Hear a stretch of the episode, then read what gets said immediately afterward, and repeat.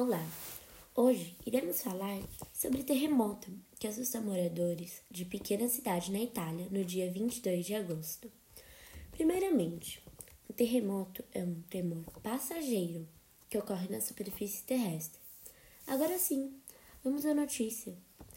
Terremoto de magnitude 3.1 na escala Richter atingiu a pequena cidade de Aqua Santa Terme, na região das Marcas, com aproximadamente 3.340 habitantes. Por sorte, não tiveram mortes.